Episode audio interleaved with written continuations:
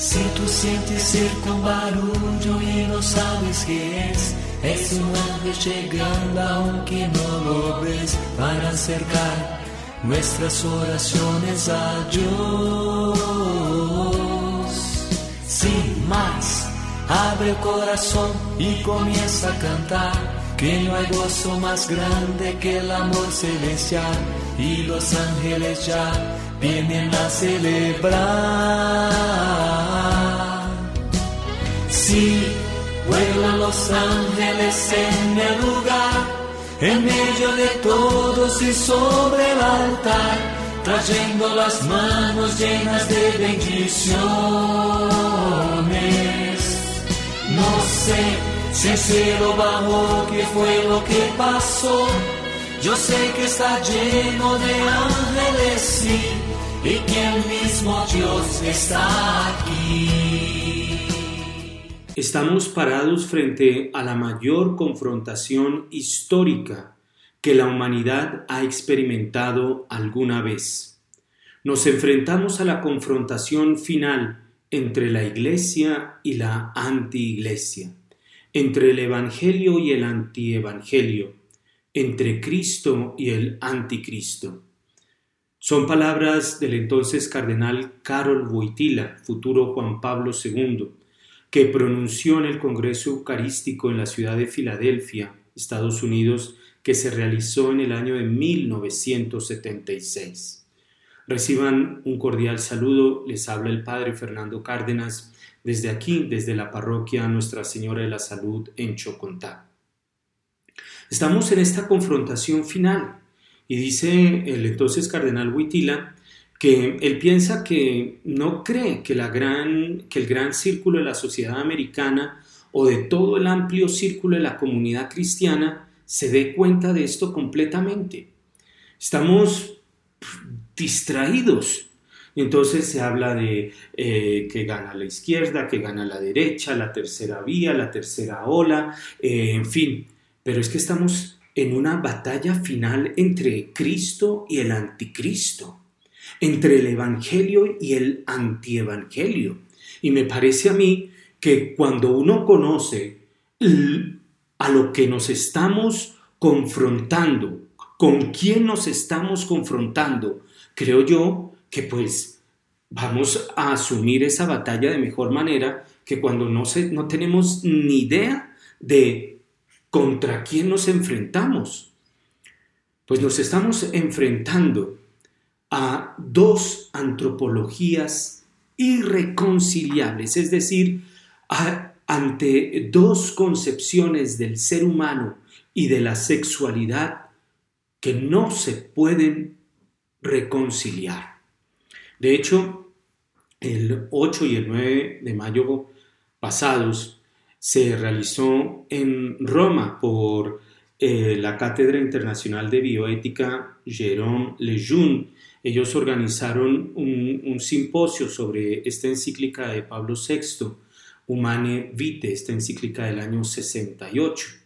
Y uno de los ponentes fue el cardenal español Ladaria, quien tuvo una ponencia que tituló Humane Vitae, encíclica audaz y profética, su vigencia hoy. Recordemos que eh, Luis Francisco Ladaria, el cardenal Luis Francisco Ladaria, es el prefecto para el dicasterio de la congregación de la doctrina de la fe. Y allí él pone de presente estas dos antropologías irreconciliables. De un lado está la, antropología, es decir, la concepción del ser humano, eh, revelada, la concepción judeocristiana, que dice que el ser humano es imagen y semejanza de Dios, es decir, y esto lo dice en el primer libro de la Sagrada Escritura, es decir, la Sagrada Escritura comienza con un golpe fuertísimo, eres imagen y semejanza de Dios. En el Antiguo Testamento y en el Nuevo Testamento te dicen que busques la santidad. No solamente que busques, sino es el mandamiento a ser santos. Sean santos como vuestro Padre Celestial es santo. Ya hemos dedicado una serie de programas acerca de lo que es la santidad. Y pueden allí buscar eh, eh, esos programas acerca de lo que es la santidad. Eh, te dice a ti la, la antropología judio-cristiana que eres capaz de amar como Dios ama. Este es mi mandamiento, que se amen los unos a los otros como yo los he amado. Es decir, mira todo lo que dice la, antropología judeocristiana basada en la revelación bíblica. Eh, que, el, que el hombre es imagen y semejanza de Dios, que está llamado a amar como Dios ama.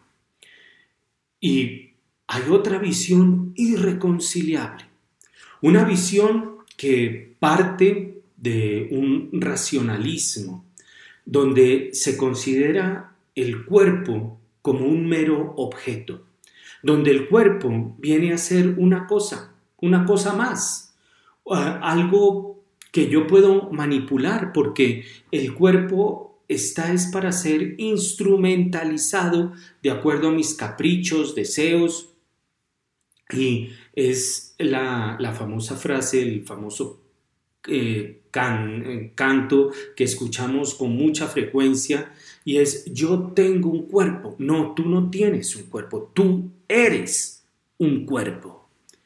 Tu cuerpo viene a expresar lo que tú eres y esto es algo que de lo cual se habla hoy día, el lenguaje corporal. El lenguaje corporal me permite a mí saber si una persona está aburrida, cansada, despierta, interesada, no le interesa, está distraída.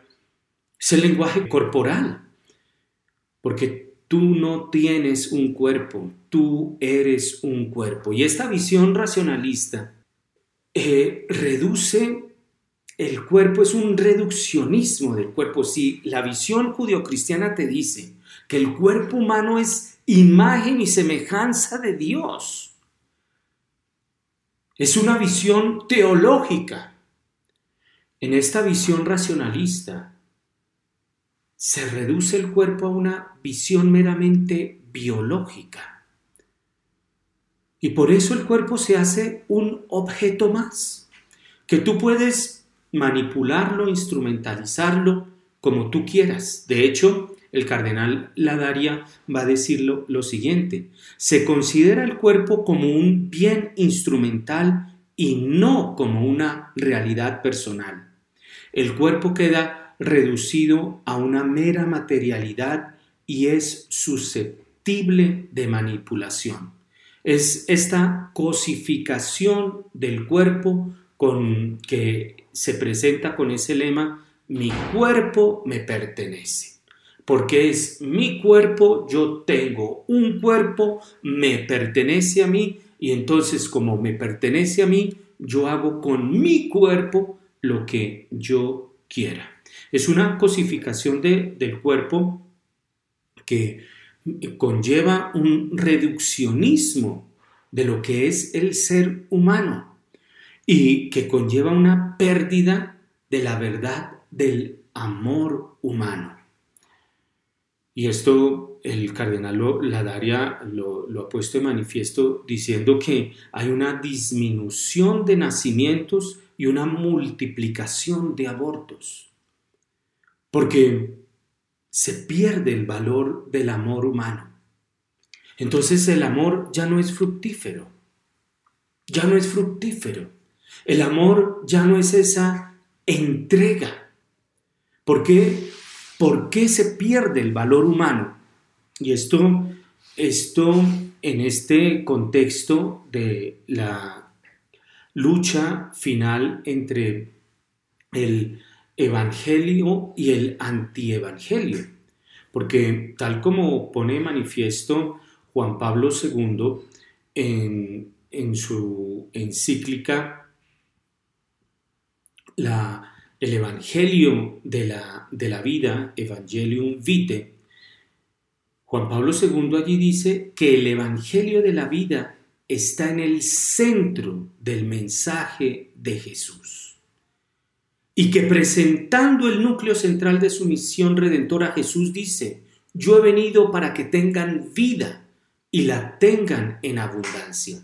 Si el centro del mensaje de Jesús es este Evangelio de la vida, pues el, el antievangelio es la antivida. Y estamos en esta confrontación final que hoy día, y esto me parece interesante, hoy día pueden surgir personas que están a favor del nacimiento, son pro nacimiento, en contra del aborto, pero eso no implica que sean pro vida. Entonces uno escucha personas que están en contra del aborto, pero que están a favor de la legalización de la droga. Uno encuentra personas que están en contra del aborto, pero que si tú quieres ser un depravado, puedes ser un depravado, con tal de que seas depravado en tu vida privada y no me vengas a molestar a mí.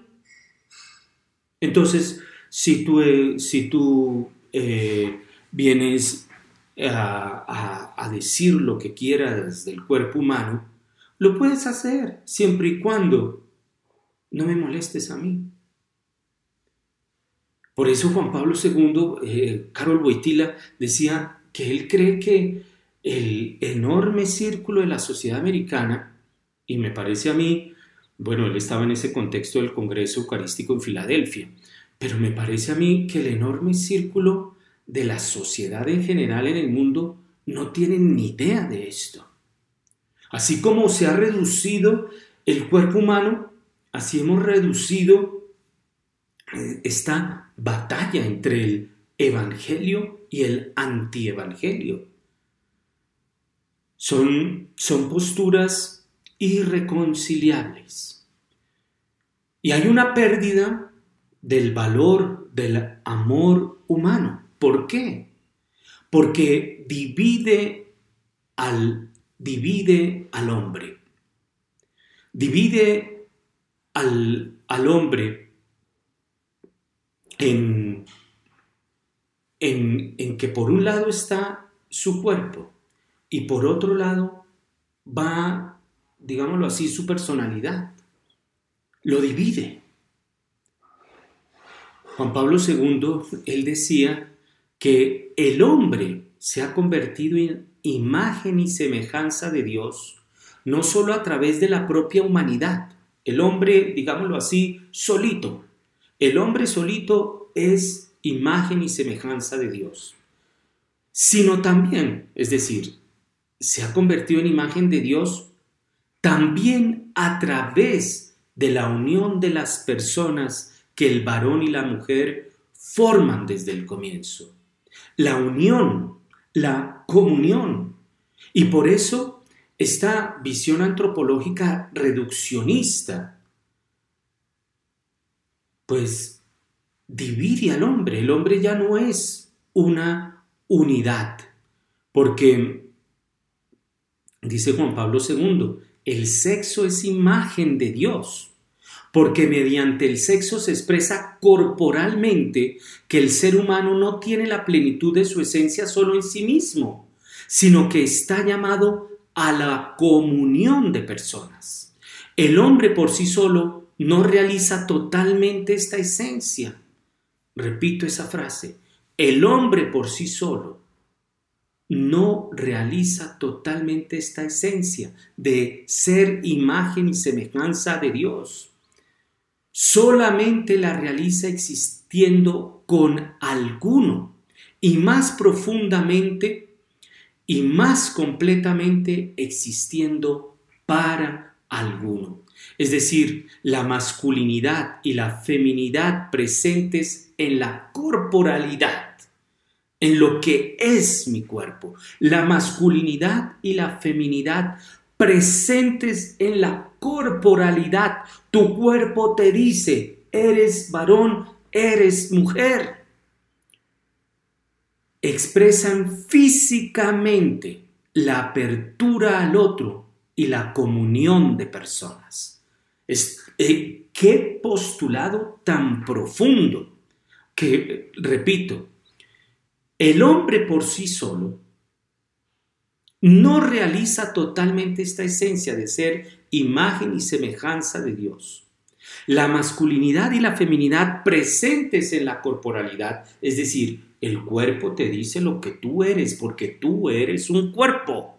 Entonces, tú, a ti el cuerpo te dice, oye, soy varón. A la otra, yo soy mujer. Presentes en la corporalidad expresan físicamente. ¡Qué maravilla! Expresan físicamente la apertura al otro y la comunión de personas. Si yo soy varón y ella es mujer, entonces mi cuerpo y el cuerpo de ella me está hablando de que estamos llamados a una apertura y a una comunión de personas. Pero si yo no me percibo, mm, como dicen hoy día, si no me autopercibo eh, varón, sino que me autopercibo eh, LGTQBXY, entonces yo no veo que el otro sea para, para, para que yo me entregue. No, eh, es decir, el otro, así como yo veo que mi cuerpo es algo que yo puedo instrumentalizar, que lo puedo volver un objeto, el cuerpo del otro también. Y ahí es que pongamos todas estas luces. Entonces, un aumento en la pornografía. Porque yo no veo que mi cuerpo sea, sea yo. Entonces, si yo no veo eso de mi cuerpo, tampoco voy a ver el cuerpo tampoco voy a ver eso en el cuerpo del otro, del, cuerpo del otro. El cuerpo que expresa la feminidad para la masculinidad y viceversa. La masculinidad para la feminidad manifiesta la reciprocidad y la comunión de personas. Entonces, como yo soy varón, y yo solo no, no realizo ese ser imagen y semejanza de Dios. Pero mi cuerpo me está diciendo, estás para otro. Estás para otro. Por ejemplo, yo como sacerdote, mi cuerpo como varón me está, me está diciendo, estás para otro. Estás para, para la feminidad para una mujer, yo estoy para la iglesia. Yo estoy para la mujer sin mancha ni arruga, que es la iglesia. Eso me dice mi cuerpo. Por eso el cuerpo de una mujer le debe decir, oye, yo no estoy para el cuerpo de otra mujer, yo no estoy para casarme con la iglesia. No, yo estoy para el varón. Así como el cuerpo del varón le dice, está para la mujer. Y hasta para los sacerdotes nos dice eso. Así el cuerpo de la mujer le dice, está para el varón. La sexualidad humana no es solo fuente de fecundidad, es también imagen de Dios porque tiene la capacidad de expresar el amor de Dios. Y Juan Pablo II llama esto el significado esponsalicio del cuerpo. El descubrimiento de que yo solo no me realizo. Y ya les digo, si esto se aplica para, hasta para un sacerdote, la fecundidad expresa la imagen de Dios porque tiene la capacidad de expresar el amor.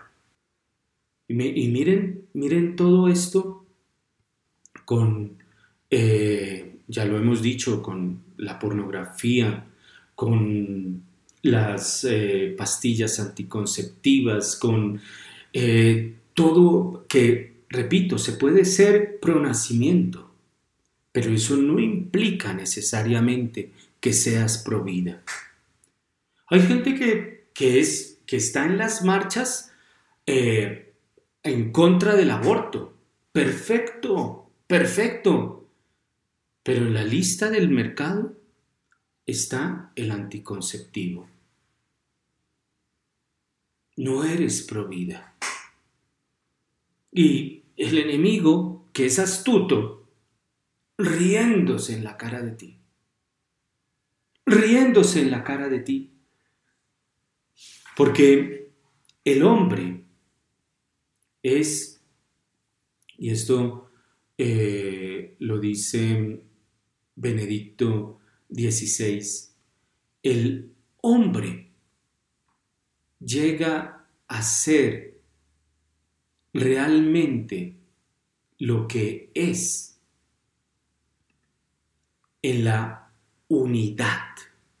Eh, eh, Benedicto XVI también en, en, una, en, una, en un simposio que se organizó sobre la Humane Vitae, y esto el 10 de mayo del 2008, en un congreso internacional sobre la Humane Vitae, él, él decía que el amor se describe dentro de un proceso global que no se detiene en la, división, en la división entre cuerpo y alma. Por un lado mi cuerpo y por otro lado mi alma.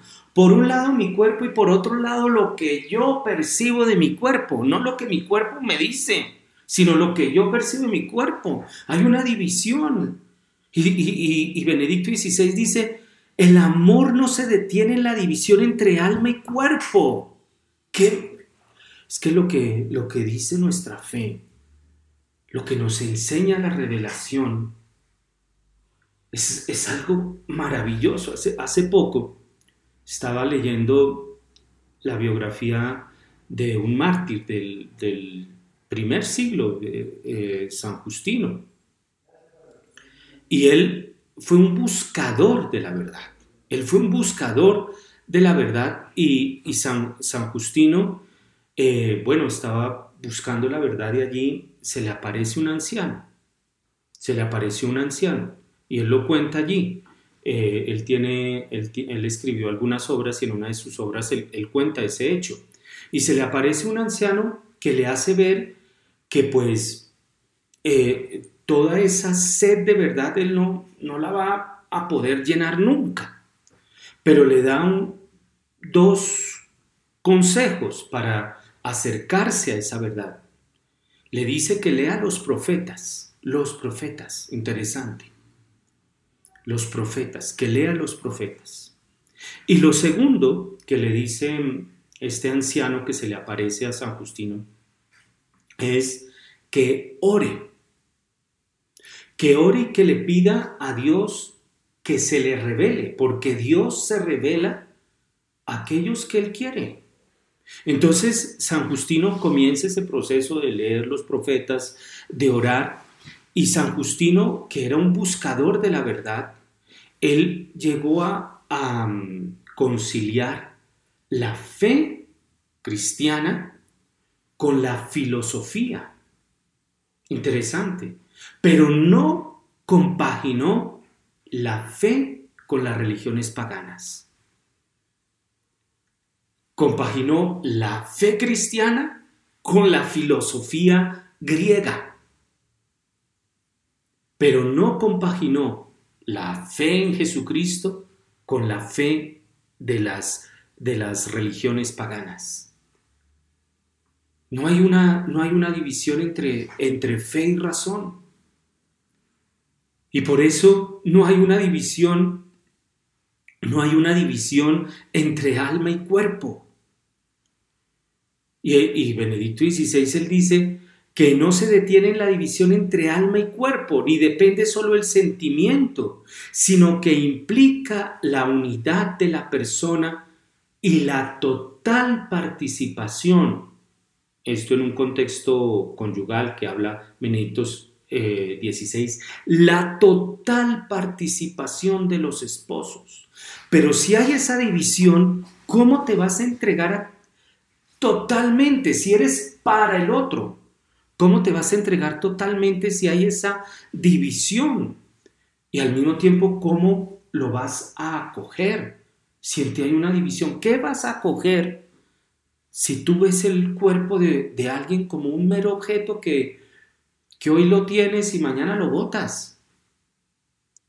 Y por eso, cuando hay esa participación total, que implica la unidad de la persona, cuerpo, alma, se entregan a sí mismos en una promesa de amor fiel y exclusivo que brota de una genuina opción de libertad. Es, es, es esto y Benedicto XVI dice, lo que era verdad ayer sigue siéndolo también hoy.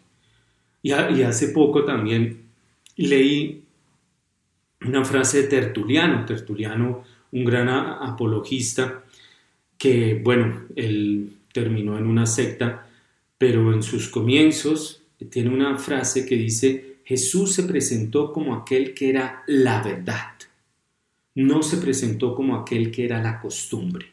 No, lo que era verdad ayer sigue siendo también hoy es esta unidad. Y Benedicto XVI continúa diciendo, la verdad en la humana evite no cambia.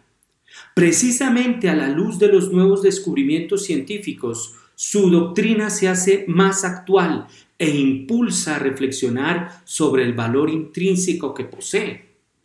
Hoy, para nadie, para nadie, es algo que se pueda ignorar que cuando está, cuando una mujer está embarazada, tiene a otro ser humano. Y esto es de la ecografía.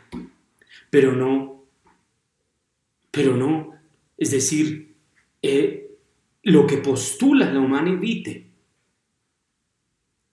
se, se ha reafirmado con descubrimientos científicos. Porque cuando se ve al, o se entiende al, al, cuerpo humano con esta, como un objeto, con, con esta visión racionalista, reduccionista del cuerpo, entonces el cuerpo humano se puede comprar, vender, y ahí está todas estas locuras de vientres de, de, alquiler y todo eso. Es decir, por eso me parece a mí que es tan iluminador está esta ponencia del cardenal Ladaria. Estamos es ante dos antropologías totalmente irreconciliables. Estamos entre el Evangelio y el Evangelio de la vida. Y estamos ante el antievangelio o el antievangelio de la muerte. Estamos ante la cultura de la vida o estamos ante la cultura de la muerte los, los llamados vientres por alquiler, la fecundación in vitro, que hoy día aquellos niños que han nacido han, en algunos países han hecho una organización, una asociación diciendo tenemos derecho a saber quiénes son nuestros papás. Queremos saber quiénes son nuestros progenitores. El hombre no tiene un cuerpo. El hombre es un cuerpo. Y todo lo relacionado por esta unidad, todo lo concerniente al cuerpo humano, tiene un impacto en la persona humana y en la comunión de personas. Ya, ya leíamos a Juan Pablo II, a Benedicto XVI, porque esa comunión de personas es la que logra realizar completa y perfectamente la imagen y semejanza de Dios, que no logra, según Juan Pablo II, por esencia el hombre solo. Por eso estamos ante, el, ante en la lucha ante Cristo y el anticristo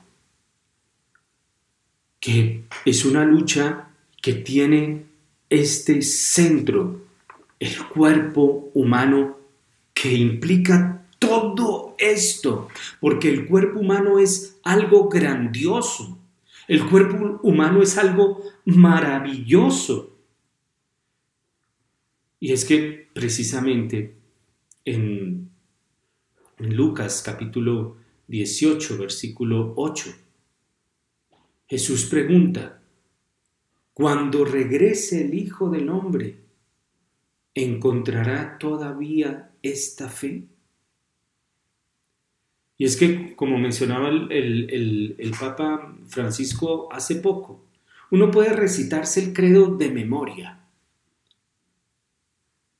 pero en su vida diaria, en su quehacer diario, en el día a día, puede acoger el antievangelio. Ah, y como, como, como, como uno escucha y veces, es que yo soy de derecha. No, no, es que se trata es de ser de Cristo o ser del anticristo.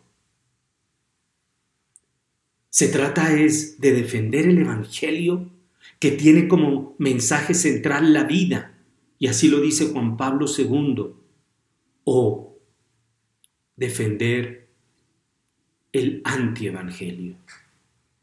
Yo participo de las luchas, de las eh, campañas, de las caminatas en contra del aborto. Perfecto. ¿Estás en contra de la legalización de la droga? ¿Estás en contra de los anticonceptivos? ¿Estás a favor de toda vida? Es, es esta la lucha de la cual hay que ser conscientes. Y dice Juan Pablo II, y esto lo dijo, bueno, el entonces cardenal Carol Wojtyla, lo dijo en el año de 1976, que estamos en la etapa final. Imagínense, en 1976 no había nada de esta perversión diabólica que estamos viendo. Vamos a un breve corte musical y ya regresamos.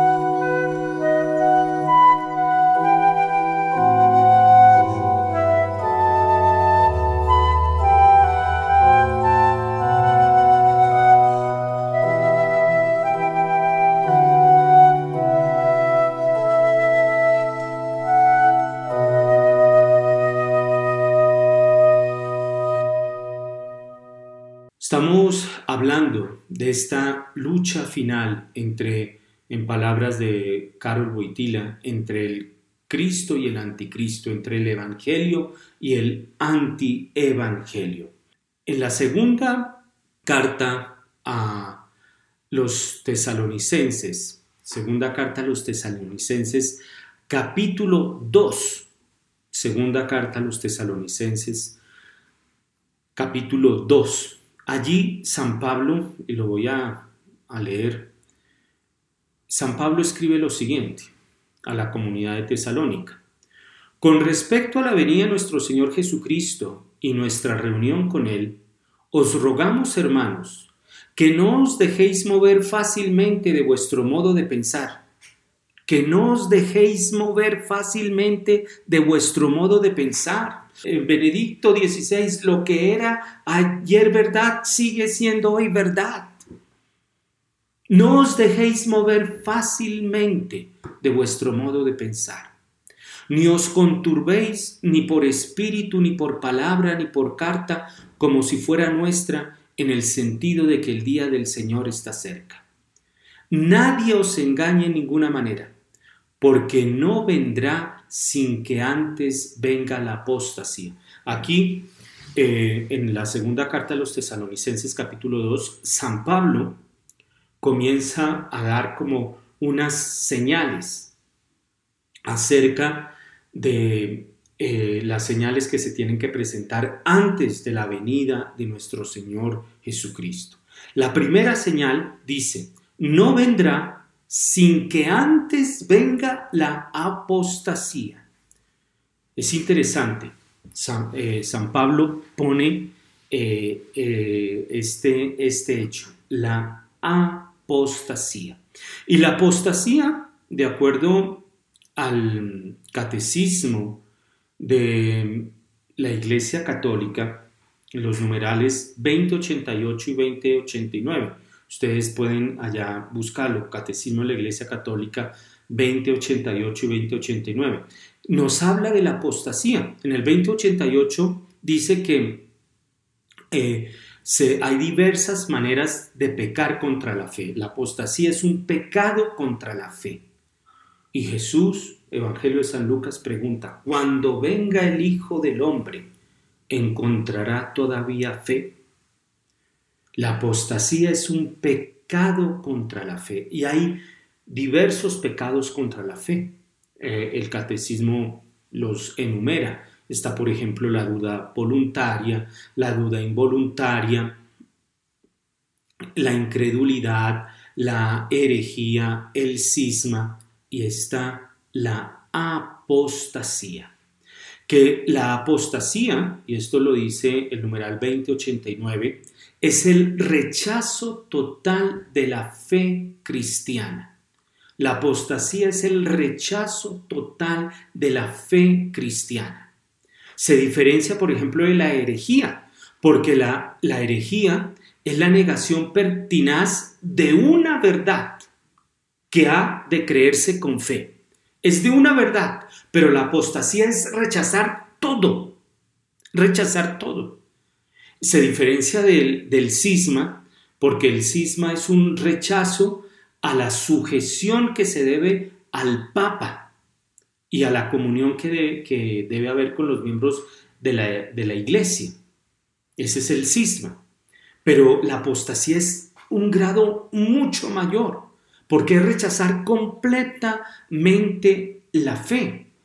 Y es un, pecado contra el, primer mandamiento, y, así lo dice el catecismo de la Iglesia Católica en el numeral 675. Allá vamos a leer el numeral 675 del Catecismo de la Iglesia Católica, donde dice, habla eh, del, del, advenimiento de, de nuestro Señor Jesucristo y precisamente toma esta señal que da San Pablo en la segunda carta a los tesalonicenses, que es la apostasía. Y dice así, antes del advenimiento de Cristo, la iglesia deberá pasar por una prueba final que sacudirá la fe de numerosos creyentes. O sea, esto no es, no estamos hablando aquí de, de los ateos, de los incrédulos, de los herejes, eh, de lo, no, estamos hablando aquí de los creyentes. Y lo pone expresamente, lo estoy leyendo textualmente del catecismo, antes del advenimiento de Cristo, la iglesia deberá pasar por una prueba final que sacudirá la fe de numerosos creyentes. Repito esa pregunta de nuestro Señor. Cuando regrese el Hijo del Hombre, ¿encontrará fe sobre la tierra? una prueba que sacudirá la fe de numerosos creyentes, porque la apostasía es un pecado contra la fe, pero que cometen son los creyentes. ¿Por qué? Porque es un rechazo total a la fe. Y esto entonces solamente lo pueden cometer los creyentes. Es, una, es una batalla. Y, y Carol Boitila en su momento decía que él cree que el numeroso círculo de la sociedad cristiana americana no tiene ni idea de esto. Ni idea.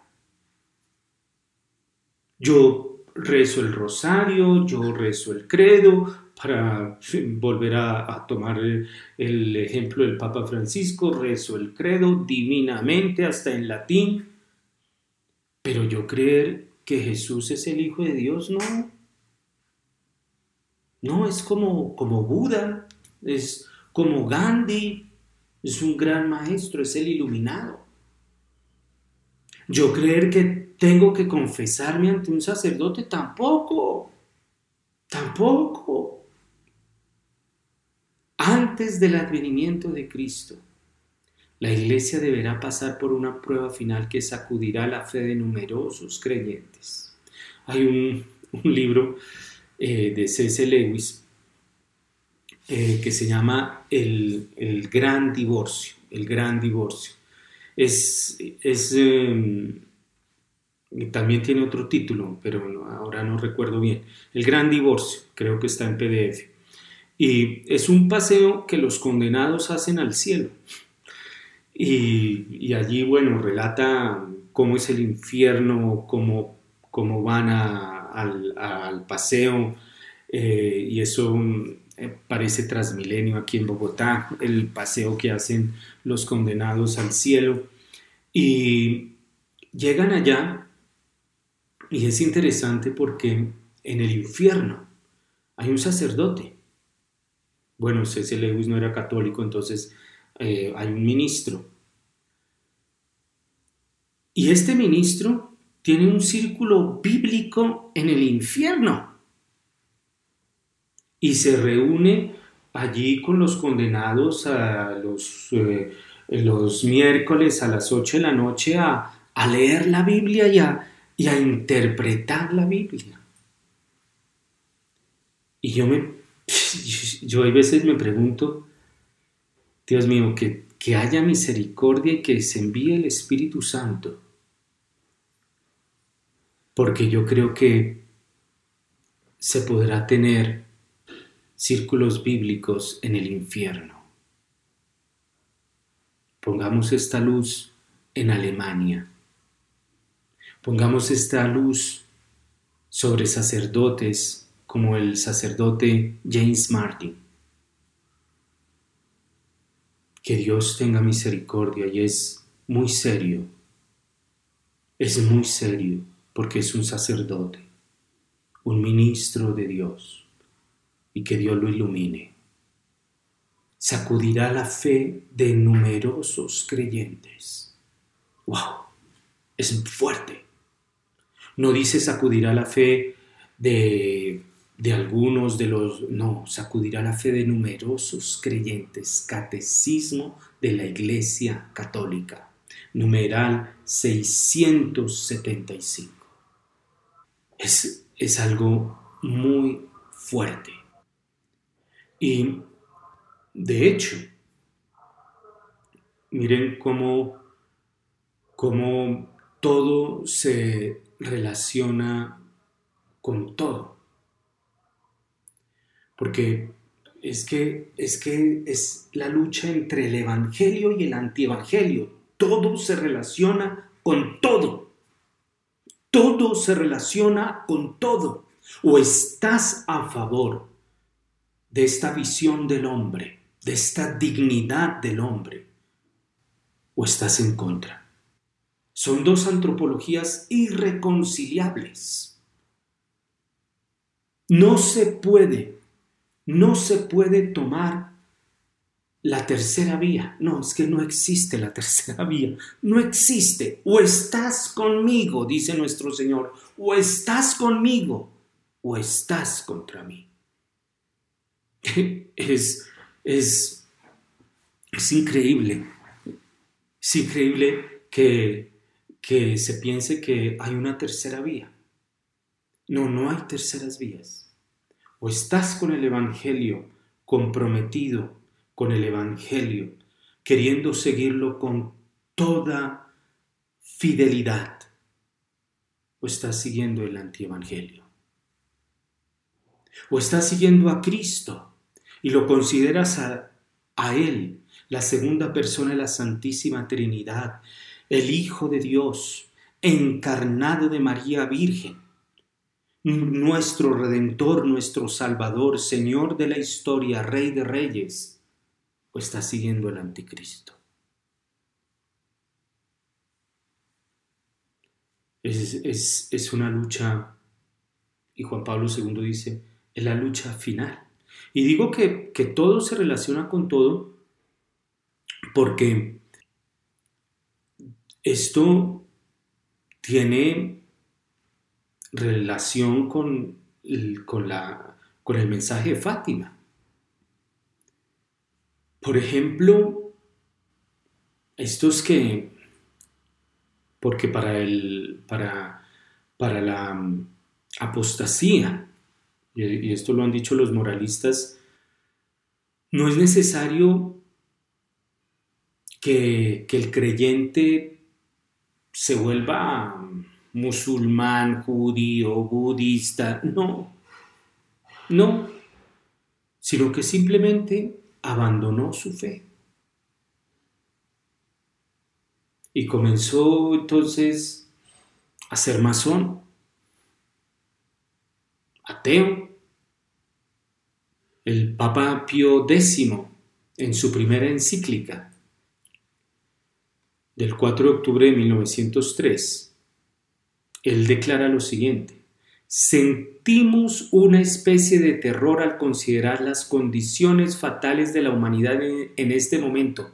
1903 no había drag queens, no había colectivo LGTBQPZ, no había eh, los gritos de eh, tengo un cuerpo y mi cuerpo puedo hacer lo que quiera, no había los drag queens enseñando en bibliotecas en los, en, los Estados Unidos y en otro país, no había esta...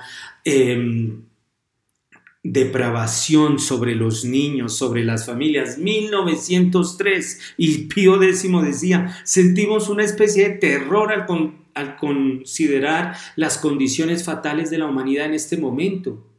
Podemos ignorar la enfermedad tan profunda y grave que está inficionando en este momento mucho más que en el pasado la sociedad humana, que empeorando día a día y royendo hasta la médula, la lleva a su ruina? Esta enfermedad, y continúa San Pío X, esta enfermedad es con respecto a Dios. El abandono y la apostasía. Y nada sin duda conduce más seguramente a la ruina, según esta palabra del profeta. He aquí los que se apartan de ti perecerán. Salmo 72, versículo 17. La enfermedad del abandono de Dios, que ha sido tratado en diversas ponencias, seminarios, donde se habla hoy día de un ateísmo práctico. Un ateísmo práctico. Gente bautizada que no va a misa. No va a misa. Tiene tiempo para pasear el perro, para eh, dormir hasta las 4 de la tarde, para ver el partido de no sé quién contra si sé cuándo, pero para Dios no, no. Dios entiende. Dios entiende. Lo que Dios entiende es que necesitas mucha conversión. Dios entiende la enfermedad del abandono de Dios y la apostasía.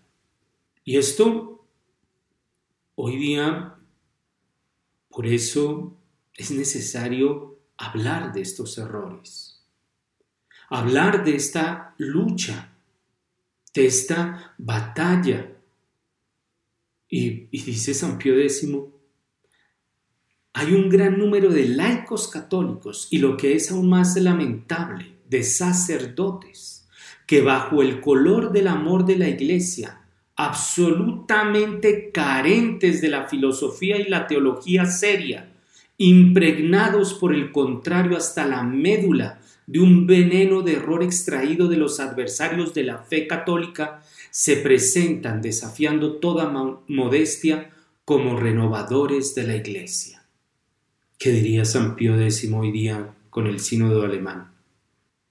Impregnados hasta la médula de un veneno de error extraído de los adversarios de la fe, San Pío X. Y continúa, este grupo de, laicos y sacerdotes atacan todo lo que es más sagrado en la obra de Jesucristo, sin respetar a su propia persona, a la que humillan por una temeridad sacrílega, reduciéndola a simple y pura humanidad. No es el Hijo de Dios, no. No, no, no, no. Ahora eh, Dios son las encuestas. Dios es la mayoría y la mayoría manipulada. Por eso, por eso este abandono de la fe un abandono de la fe. Que Nuestra Señora en, Fátima nos pidió rezar el rosario todos los días, usar el escapulario, hacer sacrificios, reparar las ofensas contra el Inmaculado Corazón, convertir nuestras propias vidas a, a Cristo. Y en unión con el Papa y con todos los obispos del mundo, es, y Nuestra Señora pedía la conversión de, Rusia. estamos en esta batalla final entre el Evangelio y el anti-Evangelio. Vamos a seguir hablando de, si Dios lo permite, de las siguientes señales que San Pablo da en la carta a los tesalonicenses con este contexto de la batalla final entre el Evangelio, el Evangelio de la vida y el antievangelio. Que Dios los bendiga.